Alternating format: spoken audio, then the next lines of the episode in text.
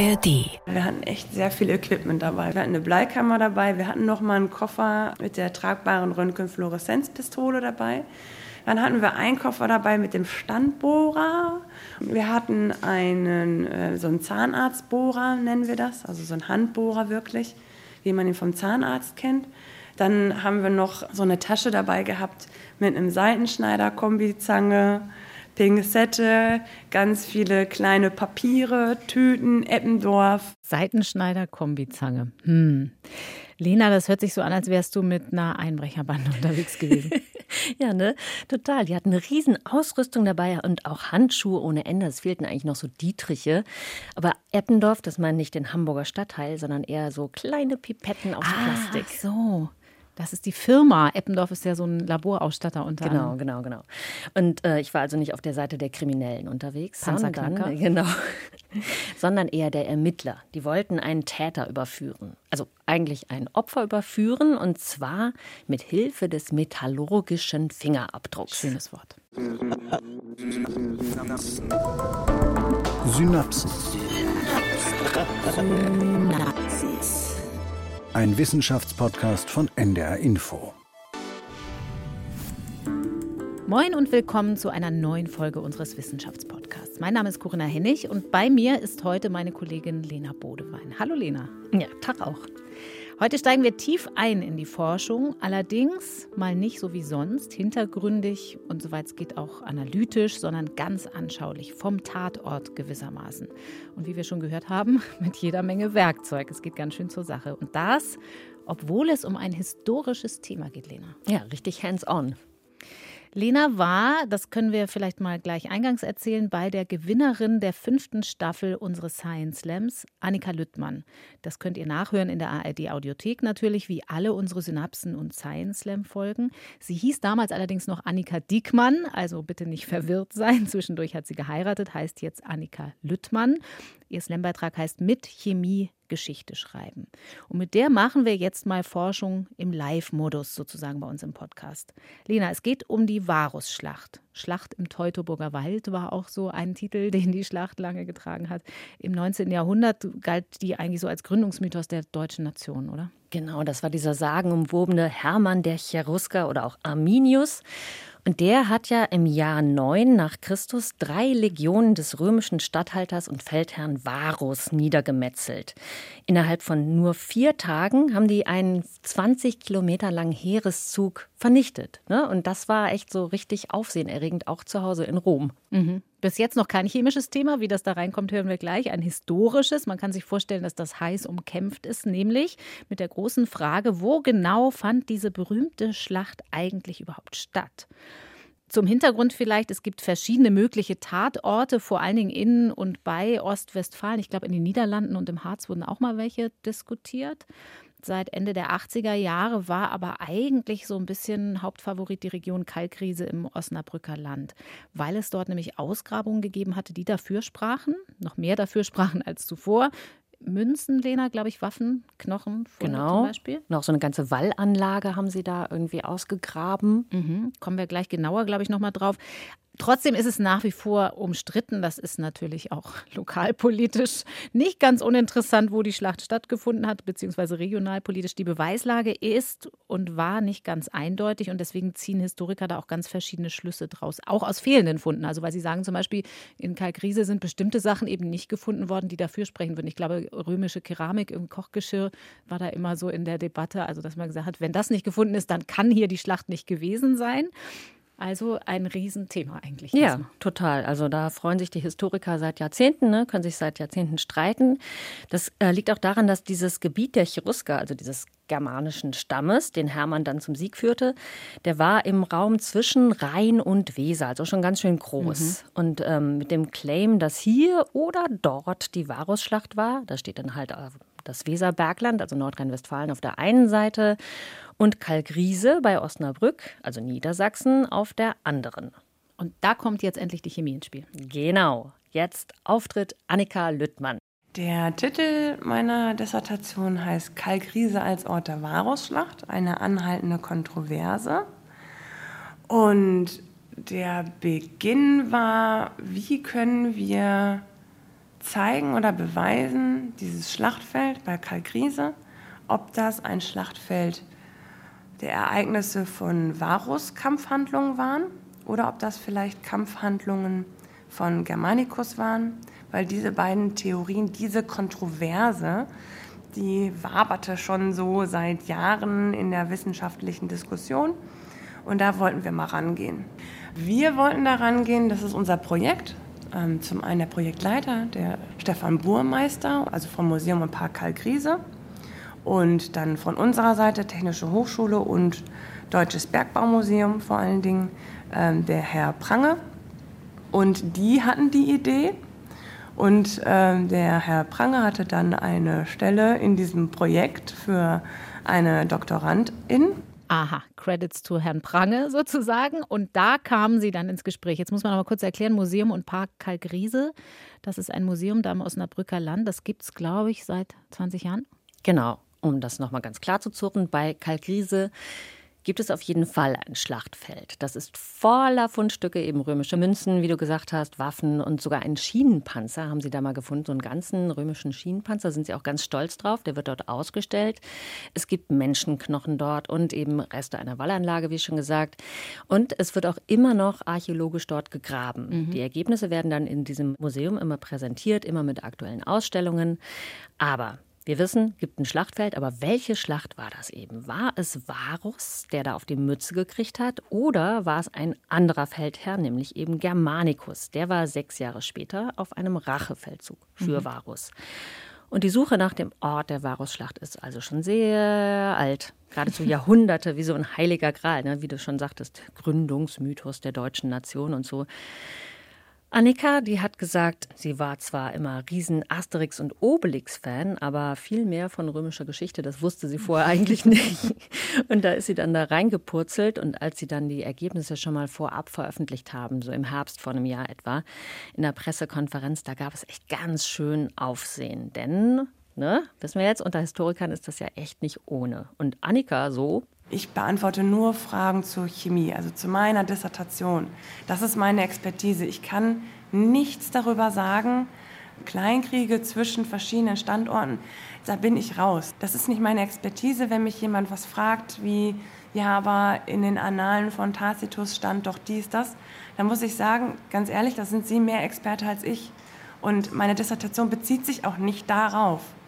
Ich schaue nur auf meine Fachexpertise, also ich habe jetzt chemische Analysen gemacht und die führen mich zu dem und dem Ergebnis. Ja, ich mache nur die Chemie. Das finde ich ganz cool. Irgendwie lasst mich in Ruhe mit dem anderen Kram. Ist aber wahrscheinlich auch ganz schlau. Wie hat sie vorhin gesagt? Wabernde Kontroverse, wabernde Historikerkontroverse würde ich mich, glaube ich, auch als Chemikerin nicht so gern zwischen die Fronten begeben, um mal im Bild zu bleiben. Lass uns das trotzdem noch mal genauer erklären. Wenn sie sagt, ich mache nur die Chemie, Sie hat das ja in ihrem Science Slam Beitrag schon erzählt, aber für alle, insbesondere für alle, die die noch nicht gehört haben, erklär doch noch mal genauer, wie macht sie denn diese Chemie? Ja, sie sagt, sie ist anorganische, analytische Chemie. Wenn mir das jemand sagt, das klingt nur so semi-sexy. Aber hey, bohren, in Säure auflösen und, und vorher mit einer Röntgenfluoreszenzpistole beschießen. Herrlich. Alles auf der Jagd nach dem metallurgischen Fingerabdruck. Äh, da sage ich Hossa, ne? Metallurgischer Fingerabdruck, das haben die meisten wahrscheinlich ja noch nie gehört. Erklär doch mal. Das lasse ich am besten Annika selbst erklären gibt ja den Forschungszweig Provenienzstudie, schon ein bisschen länger. Aber der Herr Burmeister ist über eine Arbeit gestolpert von Pablo Fernández Reyes. Der hat römische Artefakte in Britannien untersucht und der hat dabei festgestellt, dass sich eine Legion innerhalb dieser Gruppe sich anfängt zu ähneln, wenn recycelt wird. Der konnte also sehen oder hatte die ähm, Schlussfolgerung, dass wenn eine Gruppe lange zusammen ist, sich ein sogenannter Recycling Pool ausbildet, dass die untereinander ganz viel mischen und deswegen einen eigenen metallurgischen Fingerabdruck ähm, generieren. Und dann hat sich eine Legion mal von einer anderen Legion unterschieden. Also nochmal langsam zur Erklärung. Es geht darum, dass man Metallfunde einer bestimmten Legion zuordnen kann, weil sie von der mehr oder weniger immer gleichen Gruppe recycelt wurden, also immer wieder neu verarbeitet und dadurch besonders charakteristisch geworden sind. Genau, die mussten ja auch sparen, ne? also haben sie dann alles recycelt und das ist ein Ansatz, also darauf zu gucken, auf dieses Zeug, das recycelte Zeug, das ist ein Ansatz, der sehr viel verlässlicher die Gegenstände zuordnen kann oder mit dem man das machen kann, als wenn man eben nur auf die Ursprungsherkunft des Metalls schaut. Also mhm. wo wurde das früher mal rausgeholt aus dem Berg? Mhm. Okay, dann lass Annika noch mal weiter zuhören. Das war das Neue daran, weil bei der Provenienzforschung hat man nur herausgefunden, okay, dieses Objekt lässt sich zuordnen der und der Erzlagerstätte. Also das wurde da abgebaut. Weil es nicht recycelt worden ist, konnte man nachvollziehen, wo es abgebaut oder wo es verhüttet worden ist. Was wir jetzt versuchen oder unsere Fragestellung ist aber nicht, wo wurde es abgebaut, weil das hätte ja Germanicus und Varus, die hätten ja die gleichen Rohstoffquellen beziehen können, sondern wer hat es denn besessen? Also ne, gibt es da eine chemische Differenz? Gibt es da ein Merkmal, ne, was ich auch im Science Slam sage, gibt es einen nachweisbaren Unterschied zwischen Personengruppen? Und das geht, weil diese Personengruppen untereinander die Metalle eingeschmolzen haben, sodass sie sich dann immer mehr angenähert haben. Und das hat Pablo Fernández Reyes, ich glaube als erster, in seiner Dissertation schon mal geschlussfolgert und konnte das für Britannien zeigen und hatte auch Karl Griese, also ich habe in meiner Dissertation auch ganz viel Bezug zu seiner Dissertation, hat auch einen Vergleich zu Karl Griese gemacht und hat gesehen, okay, die Fundstücke aus Kalkrise sind ganz unterschiedlich zu den britannischen, weil zum einen die Zeit ganz anders ist, aber auch ähm, ja, der, die metallurgische Zusammensetzung ganz anders aussieht. Und die Dissertation von Annika, das war ein Projekt vom Bergbaumuseum in Bochum zusammen mit diesem Museum am Park Kalkriese bei Osnabrück. Okay, das kannst du vielleicht auch noch mal erklären. Wieso forschen denn diese Museen überhaupt? Gibt halt Museen, ne, so wie wir sie kennen, und es gibt sogenannte Forschungsmuseen. Mhm. Und das Deutsche Bergbaumuseum in Bochum ist eben auch Teil der Leibniz-Gesellschaft, also ein Leibniz-Forschungsmuseum für Georessourcen. Die betreiben eben eigene Forschung in den Bereichen wie Bergbaugeschichte zum Beispiel. Das liegt ja nah beim Bergbaumuseum, ne? gerade in Bochum, Ruhrgebiet, große Kohleförderregion. Genau, auf dem Museum selbst, da steht auch einer dieser typischen Fördertürme ne, in mhm. Grün. Es ist schon so ein klares Symbol, das hat ja das ganze Revier da jahrhundertelang geprägt. Und was wird dann zum Beispiel genau in Bergbau Bergbaugeschichte geforscht in dem Museum? Da hingen so Fotos und Infotafeln, habe ich mal geschaut. Da ging es um mittelalterliche Bergrechts- und Siedlungsentwicklung. Ne? Das heißt, wo wurde abgebaut und wie haben sich da die Siedlungen entwickelt, im Erzgebirge zum Beispiel. Oder die Geschichte des Lahnmarmors. Lahnmarmor, was ist das? es ist eigentlich ein Kalkstein, aber der ist ganz schön bunt. Der wurde viel in Kirchen und Altären eingesetzt und auch in der Eingangshalle des Empire State Buildings in New York mhm. und in der Eremitage in St. Petersburg, also quasi von Lahn in die weite Welt. Du hast hier einen Slogan nach dem anderen. aber da hört man schon so ein bisschen, es ist ziemlich interdisziplinär, also ganz historische Themen, streng äh, Bergrecht zum Beispiel, Bergrechts- und Siedlungsentwicklung, aber dann wird es irgendwann auch offensichtlich ein bisschen geologisch. Was sind das noch für Forschungsbereiche, die da eine Rolle spielen? Da sind halt einige, wo man dann auch denkt, ah, es passt ja auch zum Bergbaumuseum, Montanarchäologie, also Archäologie, die sich mit Bergbau, also dem Hüttenwesen auch beschäftigt. Wie wurden mineralische Rohstoffe gewonnen und verarbeitet, sowas halt. Und da gab es zum Beispiel ein Bild von einem alten Kupferbergwerk im Iran oder von archäologischen Arbeiten in einem österreichischen Salzbergwerk. Und wo finden wir da jetzt Annika Lüttmann mit ihrem Projekt? In dem schönen Bereich mit dem noch schöneren Namen Archäometallurgie. Der befasst sich mit der Metallurgie archäologischer Funde, kann man sich ja fast schon denken. Okay, und Metallurgie müssen wir jetzt trotzdem, glaube ich, nochmal definieren. Das haben wir nämlich so im Detail noch nicht gemacht. Für Nichtwissende ist das Hüttenwesen. Also es geht um Verfahren, wie man Metalle überhaupt gewinnt und sie dann auch nutzt. Genau. Und Annika arbeitet eben in den Forschungslaboren. Da werden Analysen gemacht, Werkstoffprüfungen, neue Verfahren entwickelt und die können da echt fast alle organischen und anorganischen Materialien untersuchen darauf, Welche physikalischen Eigenschaften haben die? Wie sind die chemisch und strukturell zusammengesetzt? Und das ist ja eben auch genau das, was Annika gemacht hat auf der Jagd nach dem Beweis für die Varusschlacht. Wie sind diese oder jene archäologischen Funde genau zusammengesetzt? Und da ist ja bis in die Spurenelementebene eingestiegen. Okay, aber jetzt denke ich mir, für so einen metallurgischen Fingerabdruck dieser jeweiligen Legion, da braucht man ja viele Vergleichsobjekte. Es ist ja nicht damit getan, dass man immer so ein, zwei da hernimmt. Also andere Objekte, die diesen Legionen vorher schon wirklich zweifelsfrei zugeordnet werden konnten. Wo kamen die denn her? Das reicht ja nicht dann nur in Kalkrise zu gucken, eben, weil das wäre ein Zirkelschluss. Genau.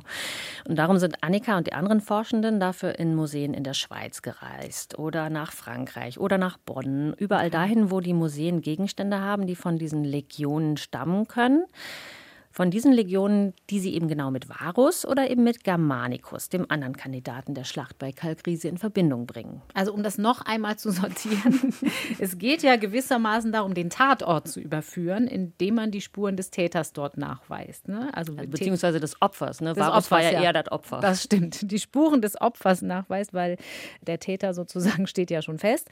Also war es wirklich Varus, der da war und von Arminius, dem Cherusker, dort geschlagen wurde oder war es dort eine andere Schlacht, nämlich gegen Germanicus. Ganz genau. Und jetzt sind sie da in diesen ganzen Museen, ne, in der Schweiz, Frankreich, Bonn, und packen dann die Ausrüstung aus, von der wir am Anfang schon gehört haben. Wir hatten noch mal einen Koffer mit der tragbaren Röntgenfluoreszenzpistole dabei. Dann hatten wir einen Koffer dabei mit dem Standbohrer. Und der Standbohrer ist auch immer das Gerät gewesen, was dann die RestauratorInnen auch kurz einmal schockiert hat. Das kann ich ganz gut verstehen. Man will ja nicht, dass die Jahrtausende alte Gürtelschnalle einfach mal so aus der Lameng angebohrt wird. Ja, ne? Vor allem nicht mit so einem Bohrer. Denkst du, hä, da muss man noch so ein ganz feines Instrument haben. Mhm. Haben sie dann aber doch mitgemacht, erzählt Annika? Also alle Museen, wo wir waren, waren alle so freundlich und die haben uns so weitergeholfen und waren auch total neugierig und interessiert daran, was wir machen und waren auch ganz offen dafür, weil ja, natürlich ist das immer so ein bisschen Herzschmerz, wenn man so ein altes Objekt reinbohrt, dass man da auch jedes Mal abwägen muss, bei jedem einzelnen Objekt mache ich das jetzt oder nicht. Also auch die waren natürlich dann sehr gespannt und neugierig auch über ihre eigenen Objekte und ohne die wäre das auch so nicht möglich gewesen. Wir hätten jetzt nicht in Kalkrise beproben können und dann mit wem vergleichen. Okay, wir können davon ausgehen, man muss immer abwägen, sagt sie, da liegen jetzt nicht in den anderen Museen lauter Objekte mit riesigen Löchern rum, oder? Aber die haben echt mit dem normalen Bohrer gearbeitet. Also ein Bohrer, Standbohrer klingt schon so, wie wir kennen. Ja, könnte man, glaube ich, auch äh, so oder ähnlich im Baumarkt kaufen. Aber immerhin haben sie da einen Dimmer eingebaut, sodass man die Geschwindigkeit steuern konnte, sodass sie auch ganz langsam bohren konnten. Aber vorher dachte ich immer auch, hey, für sowas, da braucht man so richtig heißen Ausrüstungsscheiß. Aber der Teil war jetzt noch ganz zivil. Die richtig coolen Sachen, kann ich schon mal sagen, die kommen später. Und ähm, wir haben dann mal Probe gebohrt in ein Kupferstück, also jetzt keine originale Probe. Das hätte, mhm. hätte ich mich auch echt schäbig gefühlt. So eine echte Rüstungsklammer, super wertvoll, 2000 Jahre alt, nur für uns angebohrt. Und dann ist noch nicht mal Fernsehen, sondern ohne Kamera. Und so wird sich das am Anfang dann anhören. Es war ganz, fange immer ganz langsam an. Bereits bohre ich jetzt schon. Also die oberste Schicht wird schon abgetragen. Was wir dann immer machen, wir haben hier eine Oberfläche. An dieser Oberfläche sind dann noch Verunreinigungen wie Dreck, wie Erde, also besser gesagt. Die wird dann erstmal verworfen. Das heißt, wir stoppen dann immer kurz und ähm, wirklich verwerfen, werfen das weg, weil das halt Dreck ist. Wäre Verunreinigung. Dann würden wir jetzt den Bohrer wechseln weil an dem Dreck waren ja schon bereits irgendwelche anderen Sachen. Das heißt, du müsst dann wieder kurz stoppen, müsst einmal das dann hier alles wieder aufdrehen und den neuen Bohrer reintun. Wir dürfen jetzt, weil das eine Anschauung ist, können wir darauf verzichten und dann bohren wir mit dem neuen Bohrer weiter.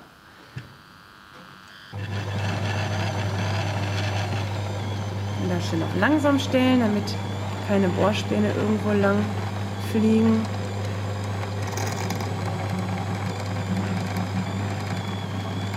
Und dann beruhigt man sich auch schon wieder ein bisschen, wenn man mit der Bohrmaschine irgendwo ankam, dass man sieht, okay, mit dem Standbohrer kann ich so viel präziser ganz genau da bohren, wo ich, so wären wir jetzt auch schon fertig. Ich habe jetzt ein paar Bohrspäne produziert. Die sind teilweise ein bisschen länger, bis zu zwei Millimeter lang, aber sehr, sehr dünn. Und teilweise, manchmal gibt es so was Pulveriges. Wir haben immer Kupferobjekte und dieses Pulverige ist dann, wenn das besonders hart ist, wenn also durch andere Legierungselemente beigemischt worden sind, dann erhalte ich eher so was Pulverigeres. Wenn das noch so richtig, wenn das genauso ist, wie Sie sich ein Kupferkabel vorstellen können, also pures Kupfer, dann ist das sehr, sehr weich und dann erhalte ich auch wirklich diese richtigen Spiralen und dann werden die auch lang. Man challenged sich auch immer so ein bisschen selber, kriege ich eine möglichst lange Spirale hin, wie beim Kartoffelschälen, kennt man vielleicht manchmal auch. Und genau das, was wir jetzt dann rausgebohrt haben, da würden wir jetzt so ein klein, ganz kleines Glasbehältnis nehmen. Das ist ungefähr zwei Zentimeter hoch und ungefähr ein Zentimeter breit, rund. Und dann würden wir jetzt vorsichtig das, was wir halt rausgebohrt haben, in dieses kleine Becherglas überführen und dann sicher verschließen und ganz wichtig direkt beschriften. Ich rieche es, ehrlich gesagt, diesen Metallstaub. Also am Anfang hatte ich so die Assoziation bei diesem Bohrer. Es gibt auch beim Zahnarzt so einen sehr langsamen Bohrer, der ist sehr unangenehm, weil der so brummt im Kopf. Das habe ich aber schnell vergessen, weil ich sofort, also ich sitze irgendwie neben ihr am Bohrer, herrlich. Mhm, doch, das duftet auch in so einem ganzen Labor so, so nach Metall und nach Spänen und so. Mhm. Das ist echt cool. Jetzt haben wir gebohrt, aber damit haben wir eigentlich schon verkehrt angefangen. okay, wieso? Denn vorher kommt eigentlich eines der coolen Dinge zum Einsatz, die Röntgenfluoreszenzpistole. Okay, Reihenfolge war anders. Genau, und dafür haben wir jetzt mal den Raum gewechselt und Annika erklärt das. Wir haben jetzt vorhin schon gebohrt, aber eigentlich haben wir damit schon den Schritt 2 vor Schritt 1 gemacht. Und deswegen möchte ich euch noch mal kurz auch noch mal den Schritt 1 zeigen. Wir haben hier einen sogenannten tragbaren Röntgenfluoreszenz-Analyzer. Das ist ein Gerät, was mit Röntgenstrahlen arbeitet. Deswegen muss das immer in einem eigenen Raum sein, der halt gesichert ist. Und diesen tragbaren, man nennt es auch dann PRFA für Portable, diesen tragbaren Röntgenfluoreszenzanalyzer, den hatten wir auch immer mit dabei, weil es ist nicht alles Gold, was glänzt, sagt man ja so schön. Und wenn man sich jetzt äh, Messing vorstellt, sieht Messing eigentlich Gold aus. Man, man nannte es früher auch so wie Gold. Und damit es auf jeden Fall nicht zur Verwechslung kommt, haben wir immer generell vorweg eine sogenannte Röntgenfluoreszenzanalyse gemacht. Ja, ist klar, man muss ja erst überprüfen, ist das jetzt eigentlich aus dem Material, von dem wir ausgehen, dass es das ist, also Kupfer oder irgendeine Kupferlegierung. Warum muss es das denn sein? Weil man sonst womöglich von vornherein die falschen Fundstücke ausgewählt hätte oder wie? Genau, aus dem ah, okay. Material waren halt genau diese Gebrauchsgegenstände, nach denen sie gesucht haben. Die Sachen, die recycelt wurden, eben wieder eingeschmolzen und neu geschmiedet. Wir haben zum Beispiel ganz viele so kleine Nieten gehabt von die, oder, oder Nägel, die unter den Schuhen waren. Die treten sich mal schnell gerne weg. Und äh, Fibeln, ganz viele Fibeln, das sind die Sicherheitsnadel der Römer, sagen wir mal so. Und von den ganzen Rüstungen so kleingliedrige Dinge, die da mal so runterfallen oder die dann wieder eingesammelt werden, wieder neu recycelt werden und dann wieder neu gemacht werden. Und dass es das richtige Material ist, testen Sie eben, bevor Sie dran rumbohren, mit dem Röntgenfluoreszenz-Analyzer. Ich hätte jetzt schon gerne auch einen Röntgenfluoreszenz-Analyzer, weil es so cool klingt. Aber ganz kurz, Lena, du hast eben gesagt Pistole, Röntgenfluoreszenz-Pistole. Mhm. Ist das das Gleiche? Das stimmt. Das lässt sich auch aus der Halterung nehmen. Das ne, ist eigentlich so ein Ding, das sieht so ein bisschen aus wie so ein Laborentwicklungsding, was man früher auch in der Dunkelkammer hatte. Man kann es aus der Halterung nehmen, dann ist es eine Pistole. Das Gerät wurde nämlich, sagt Annika, für den Schrottplatz entwickelt, damit man schnell und einfach testen kann, aha, sind da noch Edelmetalle, ist das Schrott, das andere? womit kann ich noch was anfangen. Aber ganz wichtig, jetzt bevor wir das machen, bevor wir anfangen, du sagst Röntgen, ich sag Blei. Röntgen? Blei. Denn wer Röntgen will, der muss sich schützen. Der braucht eine Bleikammer. Das ist da in diesem Fall bei dem Analyzer so ein kleines Fach. Und da legen wir jetzt das Ding rein, das angebohrt werden soll. Und dann geht der Zauber los.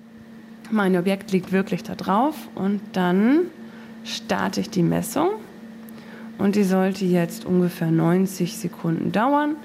Der zeigt mir jetzt auf dem Bildschirm an, was da alles drauf ist. Ich sehe jetzt schon ein bisschen Arsen, ich sehe ein bisschen Zink und ich sehe schon 92 Prozent Kupfer.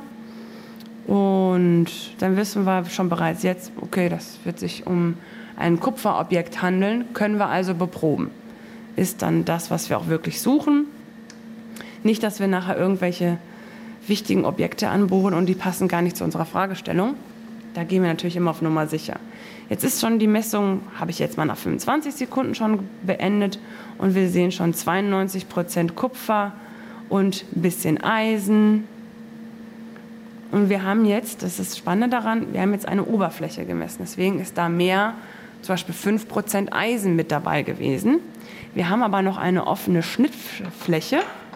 Da sieht man das richtig schön Kupfer glänzend. Ich finde das so herrlich, wie sie sich auch dafür begeistert. Und das ist das Spannende daran. Wir haben jetzt eine Oberfläche gemessen und das hier ist so richtig schön kupferglänzend. Ja, aber sie das reißt einen mit. Ich ja, möchte jetzt super. auch eigentlich wissen, wie es weitergeht. sie macht jetzt noch eine andere Messung. Das okay. kürzen wir mal ab. An dieser Schnittfläche eben. Und da ist auf jeden Fall mehr Kupfer und weniger Eisen drin. Und äh, das sieht man auf diesem kleinen Bildschirm von dem Gerät. Da erscheinen dann Zahlen, die die Zusammensetzung anzeigen. So und so viel PB für Blei, SB für Antimon, ZR für Zirconium. Okay, sie hat jetzt das Objekt untersucht in verschiedenen Verfahren, also noch eine Messung und noch eine Messung, und hat sie festgestellt, es ist Kupfer oder eine Kupferlegierung. Und dann wird gebohrt. Oder das ist die Reihenfolge, oder? Genau. Einmal untersucht, dann einmal gebohrt. So, jetzt nicht einmal, nur um die Wahrheit zu sagen, sondern in Annikas Fall waren es 550 Proben. Ja, Fleißarbeit. So, da endet es früher oder später immer bei der Wissenschaft, bevor dann der spannende Teil wirklich beginnt. Wo kamen die alle her, diese 550? Was waren das für Proben? Das waren ganz viele Gegenstände, von denen klar und total sicher ist, dass sie von den Legionen des Varus stammen, die dann eben tunlichst alle einen ähnlichen bzw. den gleichen metallurgischen Fingerabdruck haben und von den Legionen des Germanicus eben genauso. Also sie waren dafür in sieben Römerlagern insgesamt, beziehungsweise den Museen, die jetzt dort mhm. sind, und haben dort die Proben gesammelt. 550 Stück. Und das bedeutet. Wir haben jetzt schon mal 550 Mal gebohrt, 550 Mal mit der PRFA, einmal auf die Oberfläche geschossen, sagt man so geschossen, und äh, dann einmal auf die Bohrspäne geschossen auch noch. Auch noch, genau. Also, also vorher, einmal, dann gebohrt, dann auf das Gebohrte. Nochmal schießen, okay. weil wir haben ja gerade schon einmal gesehen, eine Oberfläche muss nicht die gleiche Zusammensetzung haben wie mein Kernmaterial, wie meine Bohrung. Vor allen Dingen alte Sachen nicht. Also musste sie auf jede Probe, auf diese kleinen Späne, ne, die sie da mhm. eigentlich in dieses Gläschen gefüllt hat. Das ist wirklich klitzeklein. Da musste sie eben nochmal mit dieser Röntgenfluoreszenzpistole drauf. Aber warum muss sie jetzt in diesem Zwischenschritt nochmal die Zusammensetzung schon wieder schon mal grob wissen? Ja, sie will diese Bohrspäne auflösen, also in eine mhm. flüssige Form bringen. Warum das nun wieder, erklären wir später. Aber damit sie die unfallfrei auflösen kann, muss sie eben schon vorher die grobe Zusammensetzung wissen. Denn sie löst das Ganze mit Säure auf. Ah, okay. Und damit ich das auch optimal machen kann, hilft mir diese kurze Analyse auch, weil in so einem Kupferlegierung, da gibt es verschiedene, zum Beispiel Messing oder auch Bronze und halt normales Kupfer. Und manchmal ist Blei enthalten, manchmal ist Zinn enthalten. Wenn etwas Blei enthält, dann darf ich zum Beispiel keine Salzsäure nehmen, weil dann Bleichlorid ausfällt. Wenn es Zinn enthält, dann sollte ich eigentlich keine Salpetersäure nehmen, weil dann Zinnstein ausfällt. Und ich habe Legierungen, die enthalten beides. Und das müsste ich vorher wissen. Bevor ich die Säuren draufgebe, muss ich das einmal wissen, ob das über ein Gewichtsprozent von Blei oder Zinn enthält, weil sonst habe ich nachher eine Fällung und das möchte ich ja gar nicht. Ich möchte ja alles messen können. Sonst habe ich nachher eine Fällung? Das musst du kurz erklären, Lena. Das ist sowas, ähm, kennt man manchmal beim Kochen oder Backen, wenn man an falscher Stelle irgendwann eine Zutat zugibt, die der jetzt gerade nicht reingehört, dann äh, gibt es so eine Flockung. Oder es flockt dann so rum und das ah. löst sich dann halt nicht richtig auf. Es flockt aus, es fällt aus. Genau, genau. Okay. So, aber jetzt gehen wir auflösen. Genau, richtig alles auflösen. In Säure. Ich freue mich schon. So, was wir jetzt hier hören, sind die Hintergrundgeräusche unserer Lüftungsanlage, weil wir gleich in einen Reinraum gehen werden. Warum ein Reinraum? Wir möchten ja Spurenelemente messen und deswegen muss die Luft die von draußen sonst normalerweise kommen würde, erstmal gefiltert werden, damit wir keine Spuren von Autoabgasen oder sonstiges mit in unseren Proben drin haben. Wir müssen uns auch gleich Schutzkleidung anziehen, also einmal einen Kittel drüber, Schuhe wechseln und Handschuhe und Brille an, damit wir keine Verunreinigungen in unseren Reinraum tragen. Also dann Schuhe aus und dann mit Socken auf eine antistatische Matte, damit die Fussel da dran kleben bleiben.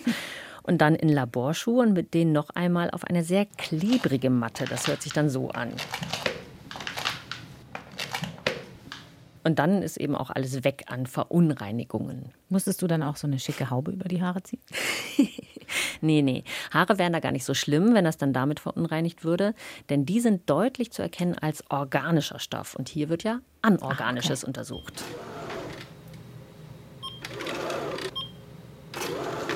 Was glaubst du?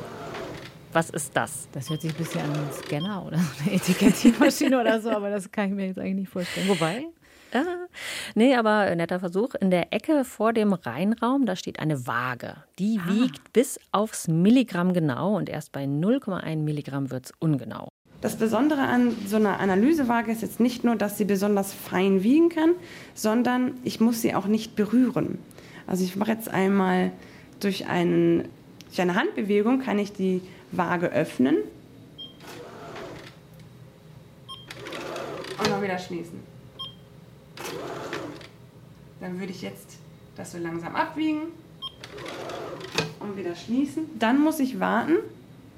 Dann ist das nämlich einmal luftdicht verschlossen, weil selbst äh, die Luftumwirbelung würden jetzt meine Einwaage sonst verfälschen. Und wenn er jetzt dann sagt, okay, du hast 10,5 Milligramm, dann kann ich jetzt wieder öffnen. Mein, mein Becherglas mit meinem Probenmaterial, also mit meinen Bohrspänen entnehmen. Das ist ja so ein Schritt, der wirkt echt popelig, ne? Wiegen. Aber da sagt Annika, finde ich, äh, was ganz Kluges zu. Bei diesem ganzen Prozess ist die Waage das Gerät, was den größten Fehler verursachen könnte, weil wir halt sehr, sehr wenig Probenmaterial nur entnehmen. So um die 10 bis 25 Milligramm. Und dann ist natürlich auf 1 Milligramm genau ist gut, aber die 0,2 Milligramm Fehler sind bei 10 Milligramm natürlich größer als zum Beispiel, wenn ich ein Kilo hätte als Probenmaterial. Aber das ist eigentlich nur so ein Fun Fact, das muss man sich einfach immer wieder als Wissenschaftler auch im Kopf halten, ähm, dass jeder einzelne Schritt Teil der Genauigkeit sein muss. Nicht erst der Moment, wo ich vor einem teuren Gerät sitze, was quasi so autonom arbeiten kann, da ist der Fehler quasi minimal, sondern da, wo ich vor allen Dingen viel ins Spiel komme wie zum Beispiel beim Einwiegen, was wir gleich machen, dass auch diese banalen Schritte, wie man sich vielleicht mal zwischendurch denken könnte, alles Teil der Prozesskette sind. Man muss jederzeit aufmerksam bleiben.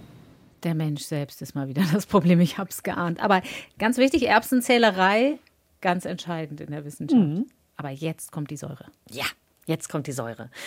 Annika bereitet für die entsprechende Probe dann das Säuregemisch vor, hat sie ja eben erklärt. Für Kupferlegierungen, die Blei enthalten, nimmt sie eine andere Säure als für welche, die Zinn enthalten oder für welche, die beides enthalten. Oder die nichts, die weder das eine noch das andere enthalten. Erst das Wasser, dann die Säure, sonst folgt das Ungeheure.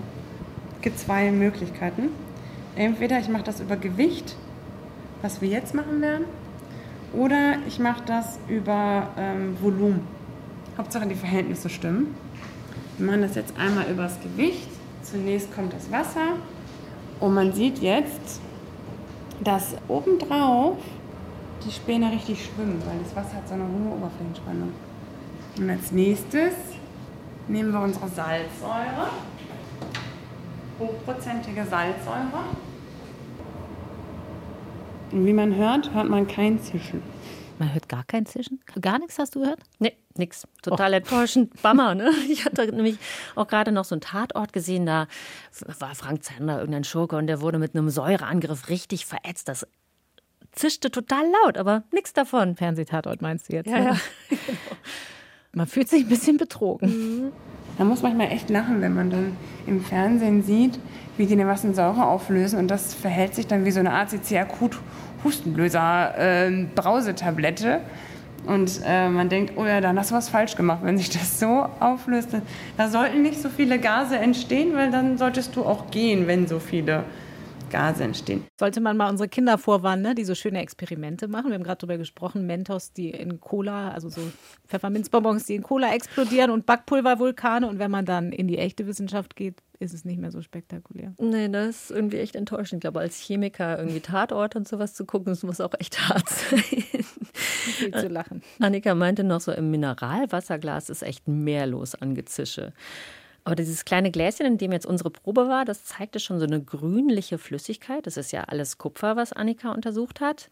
Und das steht dann normalerweise einen Tag oder eine Nacht und vielleicht auch nur ein paar Stunden. Auf jeden Fall so lange, bis alles restlos aufgelöst ist. Sonst hätte sie ein verfälschtes Spurenelementeverhältnis. Und das heißt, es geht jetzt auch bei der ganzen Auflöserei immer noch um die genaue chemische Zusammensetzung des Ganzen. Ganz genau, Stichwort metallurgischer Fingerabdruck. Ich suche die ganz haargenaue Zusammensetzung. Deswegen machen wir das Ganze, nachdem wir das dann verflüssigt haben und das in den Massenspektrometer reinkommt oder mit dem Massenspektrometer gemessen werden kann. Auch das dauert ziemlich lange. Dieses Gerät ist aber in der Lage, mir bis in den Ultraspurenbereich Elementkonzentration anzugeben. Was wir mit der PRFA nicht konnten, das konnte ja immer nur diese hohen Gewichte, aber jetzt erhalte ich diese ganz, ganz feinen Nuancen. Da ist ein bisschen Antimon drin, da ist ein bisschen Arsen drin.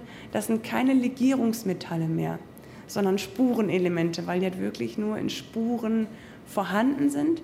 Aber diese Spuren tragen sich bei jedem einzelnen Schritt, was Kupfer durchläuft, von dem Abtrag, also seitdem das, das erste Mal verhüttet worden ist, sind wir auch wieder ein bisschen im Bergbaumuseum, das, jetzt schließt sich der Kreis so ein bisschen, seitdem das erste Mal verhüttet worden ist und dann jedes Mal wieder neu recycelt wird, gehen diese Spuren dem Hauptmaterial Kupfer immer mit, wie so ein Beifang. Das ist immer mit dabei, egal wie häufig ich es recycle. Und wenn ich verschiedene Sachen zusammenmische, dann ergibt sich da eine ganz einmalige Zusammensetzung. Und das war unser Ansatzpunkt. Wie können wir jetzt Varus und Germanicus voneinander unterscheiden?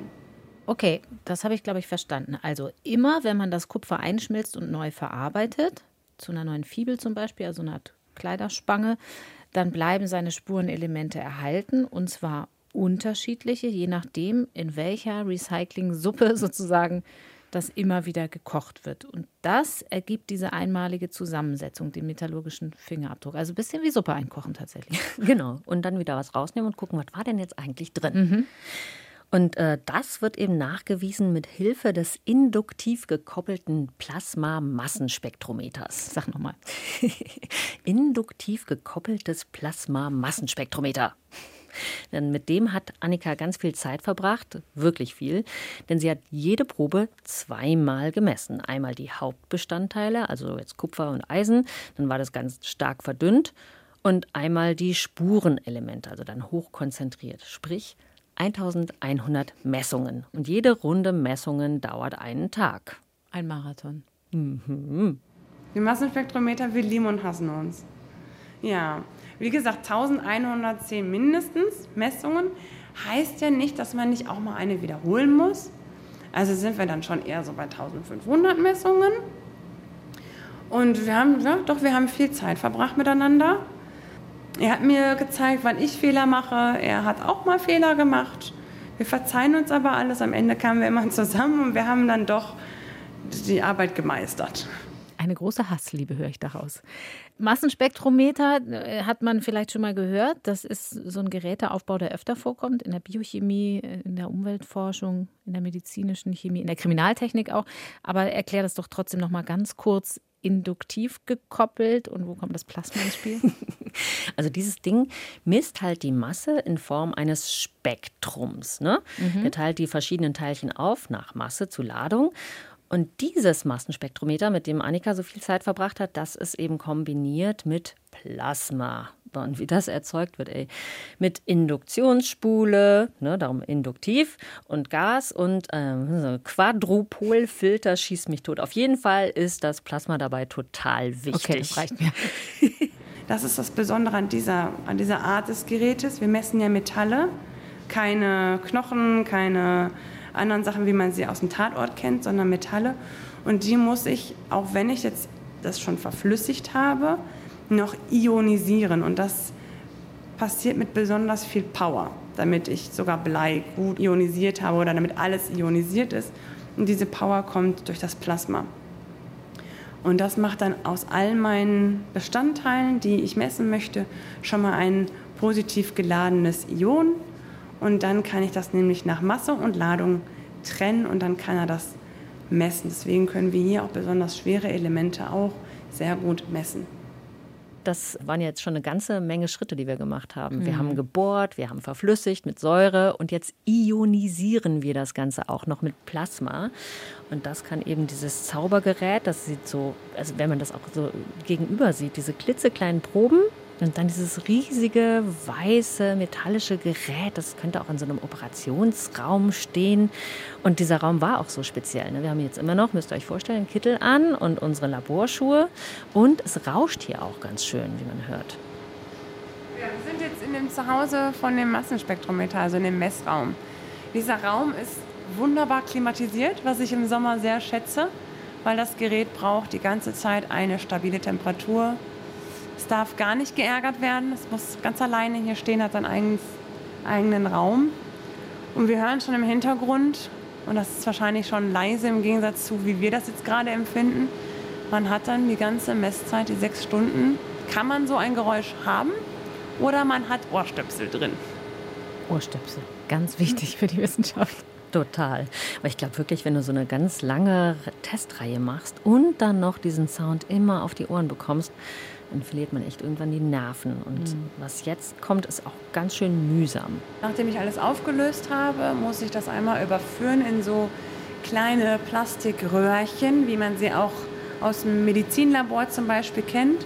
Und dann gibt es so eine Halterung, da kann ich immer um die, ich weiß nicht, 40 Stück, glaube ich, kann ich nebeneinander aufreihen. Und diese kleinen Pakete nennt man dann Racks. Und diese Racks, davon kann ich zwei Stück auf so einen, so einen kleinen Tisch stellen. In der Mitte dieses Tisches ist so ein Stab und äh, an diesem Stab ist so eine Ansaugvorrichtung. Sieht aus wie ein Strohhalm, in nur ganz klein, also nochmal schmaler. Und der fährt jetzt von alleine einmal jedes einzelne kleine Röhrchen an. Also einmal ins Wasser, einmal ins Röhrchen und dann durch diesen Strohhalm wird das dann über einen Schlauch in das Plasma reingesaugt. Und das muss ich Gott sei Dank nicht mehr händisch machen, sondern dafür haben wir diesen Tisch, man nennt den auch Autosampler, damit er das automatisch macht. Und der kriegt das zu 99 Prozent auch hin. Manchmal greift er auch daneben und deswegen muss man auch die ganze Zeit dabei bleiben, um zu gucken, dass äh, der Strohhalm auch wirklich in das Röhrchen reingeht.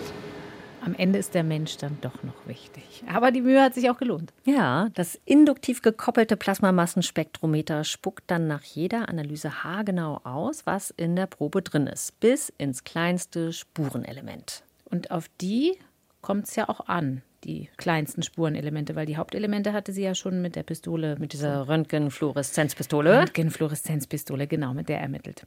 Also Kupfer, Zinn und so. Und die waren dann in großen Prozentsätzen in den Proben vorhanden. Genau. Und jetzt suchen wir eben diese winzigen Spuren von Kobalt oder Arsen oder Antimon oder Selen oder was auch immer. Auf die kam es ja jetzt an und daran konnte sie eben am Ende erkennen, es gibt einen metallurgischen Fingerabdruck für die Legionen des Varus. Der ist ganz klar zu erkennen. Und das war auch deshalb sehr deutlich, weil diese Legionen sehr früh und lange schon in Deutschland waren. Die bestimmte Kombination der Spurenelemente war dann allen Gegenständen, von denen man wusste, aha, Varuslegion, gemein. Und verglichen mit den römischen Gegenständen aus Kalkriese hatten sie eine auffällige Ähnlichkeit zu 99,9 Prozent. Tada! Heureka sozusagen. Genau. Also Germanicus und seine Mann waren dann tatsächlich total raus? Ja, deren Fingerabdruck sah komplett anders aus. Das ist schon beeindruckend, finde ich. Mit Chemie Geschichte schreiben, ein sehr treffender Titel oder vielleicht sogar eher mit Chemie historische Annahmen beweisen. Ja, und Annika war auch echt einfach sehr happy darüber, dass die Methode so funktioniert hat. Ne? Das weiß man ja vorher nie. Lohnt sich der ganze Aufwand? Wie gesagt, ne? bohren, verflüssigen, ionisieren, tausendmal proben. Kriegen wir ein Ergebnis und ist das dann auch belastbar? Das läuft ja ganz oft in der Wissenschaft so, dass man eine große Frage stellt und am Ende ist dann die Antwort erstmal, zumindest im ersten Durchgang, nein oder so, nichts weiter. Also hier wäre es ja auch denkbar gewesen, dass sie Germanicus nachgewiesen hätten in der Fundregion Kalkriese. Dann wäre zumindest aus der Chemieanalyse heraus die Frage nach dem Ort der Varusschlacht weiter offen. Oder alles wäre gar nicht so eindeutig gewesen, man hätte gar keine Aussage gehabt, oder? Na, eher letzteres. Okay. Also, oder beides. Also sagen wir so, Varus war halt sehr eindeutig, weil die Legion schon lange zusammen in Deutschland stationiert war. Heißt, das recycelte Material hatte schon lange, lange Zeit gehabt, einen relativ deutlich erkennbaren Fingerabdruck für alle zu entwickeln. Alle haben sozusagen aus demselben Suppentopf ihre recycelten Fibeln und so weiter bekommen. Und das war bei Germanicus und seinen Legionen eben nicht so. Die wurden eilig zusammengesammelt und für die Rachefeldzüge nach Deutschland geholt. Also sie mhm. wurden so zusammengesucht.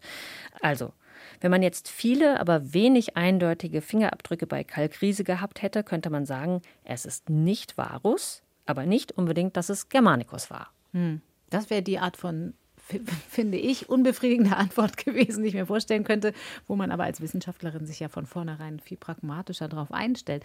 Aber klar, also so einfach, wie man sich das als Laie gern mal vorstellt, die Wissenschaft hat festgestellt, ist es ja nicht. Was auch jetzt, finde ich, nach wasserdichtem Beweis klingt bei Annika, ist ja nur ein Beweis aus einer einzigen Perspektive und damit wahrscheinlich wieder der Anfang einer längeren Forschungsdebatte. Wir erinnern uns, es war, ist ja eine größere historische Debatte, manchmal auch kontroverse. Was macht denn Annika Lüttmann, was machen ihre Kollegen, Kolleginnen denn jetzt mit dem, was sie da rausgefunden haben? Also sie muss jetzt erstmal veröffentlichen, also ihre Dissertation, das ist noch nicht so weit. Und dann sind die anderen dran, meint Annika. Also meine Dissertation nennt man Primärstudie. Also ich habe selber Daten erhoben. Ich bin selber in die Orte gefahren, zu den Objekten und habe äh, beprobt und Messdaten generiert. So, die müssen jetzt erst einmal veröffentlicht werden und dann stehen die ja nach der guten wissenschaftlichen Praxis allen zur Verfügung. Und es ist total gang und gäbe, dass dann Metastudien gemacht werden. Metastudien bedeutet, dass jetzt weitere Institute, Forscher, wer auch immer daran interessiert ist, sich diese Daten, die ich generiert habe, nehmen kann und zum Beispiel neu interpretieren kann oder vergleichen kann mit anderen Studien. Nur weil ich das aufschreibe in meiner Studie, heißt das ja nicht, dass nicht irgendwer anders eine andere Meinung dazu hat und auch andere Quellen und einen anderen Blick darauf hat. Das ist die Wissenschaft. So funktioniert das. Das heißt, der eine sagt was, der macht eine These, dann hat vielleicht jemand eine Antithese und dann vergleicht man die ganzen Sachen. Das heißt, diese Daten, die wir generiert haben, die kann man, die, ich glaube, die werden auch wirklich viel, viel Metastudien ergeben. Dass man da mal sich auch andere recycelte Produkte anschauen kann und vielleicht damit was anfangen kann mit den neuen Datensätzen. Okay, ich sag mal, wir sind auch noch nicht raus, wir verfolgen das weiter, das interessiert mich. Aber was auch immer jetzt damit passiert, ich finde so ganz grundsätzlich diesen Ansatz, dass materialwissenschaftliche Analysen einen Beitrag zu historischer Forschung leisten können, total spannend. Ja, das war auch das, was Annika so gekickt hat, dieses interdisziplinäre Arbeiten. Und das macht man jetzt wohl schon häufiger, dass man versucht, Archäologie und Naturwissenschaften immer mehr und enger auch zusammenzubringen. Und deswegen ergeben sich ja eben so Zweige wie Archäometallurgie zum mhm. Beispiel. Und dann sind dann eben nicht nur Chemiker dabei wie Annika, sondern auch Geologen, Mineralogen, die mit den Archäologen zusammenarbeiten. Und das Ganze kann auch so einen Oberbegriff haben, das ist Archäometrie. Also Definition offiziell, Entwicklung und Einsatz aller naturwissenschaftlichen Methoden zur Klärung historischer und kunsthistorischer Fragestellungen.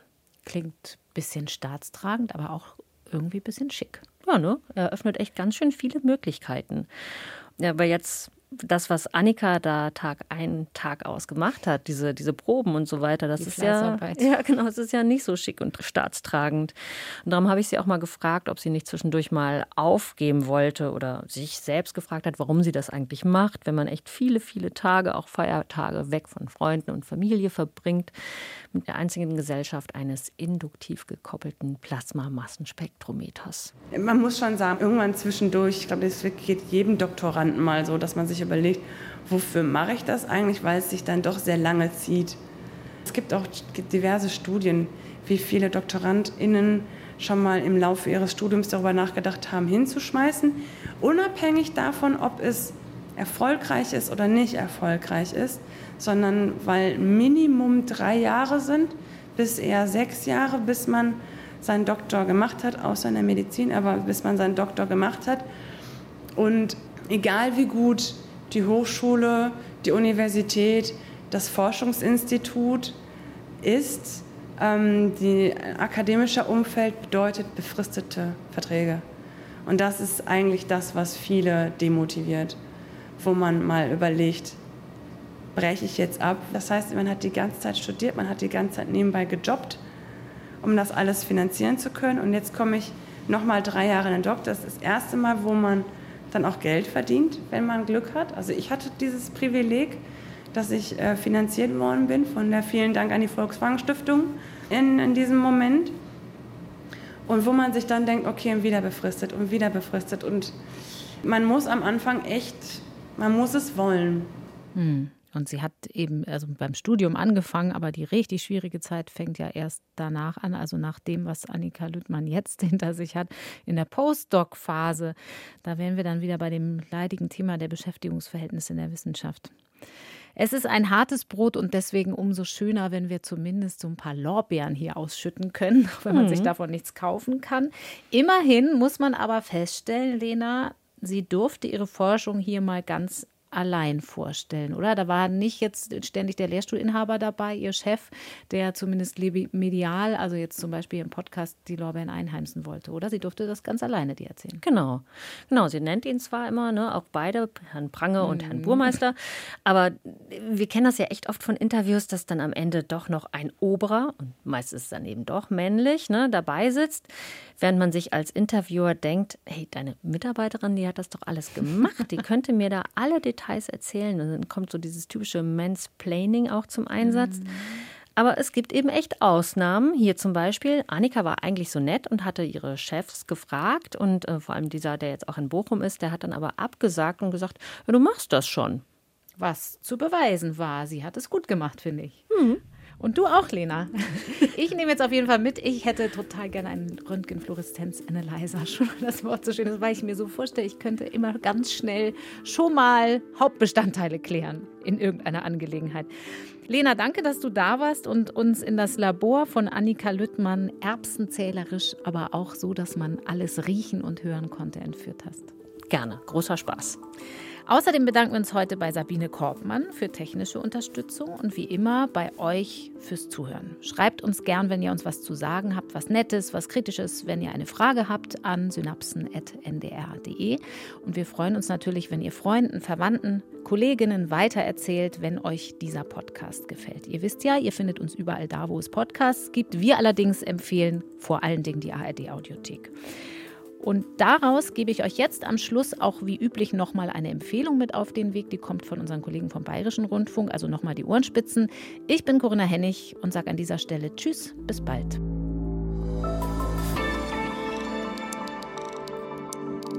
Ihr wollt noch mehr History? Dann nehmen wir euch gerne mit auf eine Zeitreise. Wir sind Niklas Fischer und Hannes Liebrandt. Wir sind Historiker an der Ludwig-Maximilians-Universität in München und in unserem Podcast Tatort Geschichte blicken wir zurück auf bekannte und unbekannte Verbrechen aus der Vergangenheit. Bei uns könnt ihr miterleben, wie der junge Josef Stalin als Bankräuber Karriere gemacht hat oder wie Erich Mielke vom Polizistenmörder zum Architekten der Stasi geworden ist. Vieles von dem, was damals passiert ist, beschäftigt uns bis heute. Wenn ihr hören wollt, wie True Crime auf History trifft, dann seid ihr bei uns genau richtig. Tatortgeschichte findet ihr auch in der ARD Audiothek.